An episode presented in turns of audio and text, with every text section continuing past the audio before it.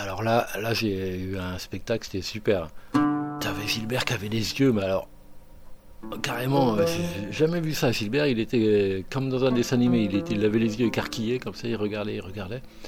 Et je m'approche, je dis qu'est-ce qu'il y a Gilbert? Mais il me dit mais j'ai l'impression qu'il a appris avec moi à la même école exactement les mêmes gestes pour nettoyer le tour avant. Euh, prendre la terre, la, préparer, la, travailler, euh, exactement les mêmes gestes. Et Gilbert, il avait les yeux mais écarquillés, écarquillés. Hein, je te jure, il regardait comme ça par curiosité. Il comprenait pas qu'il ait exactement les mêmes gestes que lui. Après, le gars, il s'est mis sur le tour, exactement les mêmes gestes. Tout, tout pareil.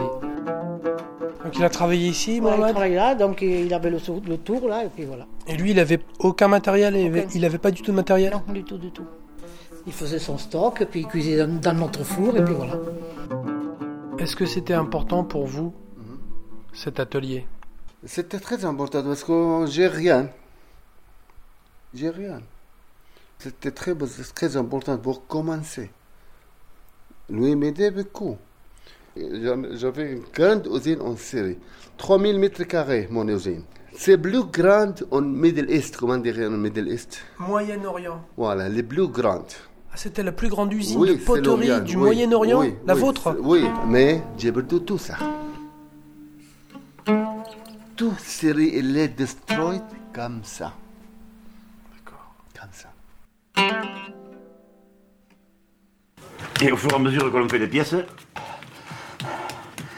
on voit les, les bêtises que l'on a fait au premier et on essaie de ne pas les reproduire sur les autres. il a beaucoup donné euh, toute sa vie, non? Un peu trop. Un peu trop, mais bon. Il y a des fois que je péter parce que des fois il était fatigué. Je dis arrête un petit peu. Ah, il m'a dit je vais, j'y vais, j'y vais, j'y vais. Oui, voilà, maintenant, où il est.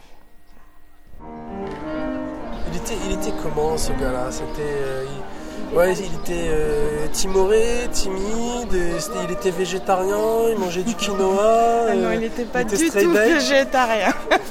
il était ultra carnivore.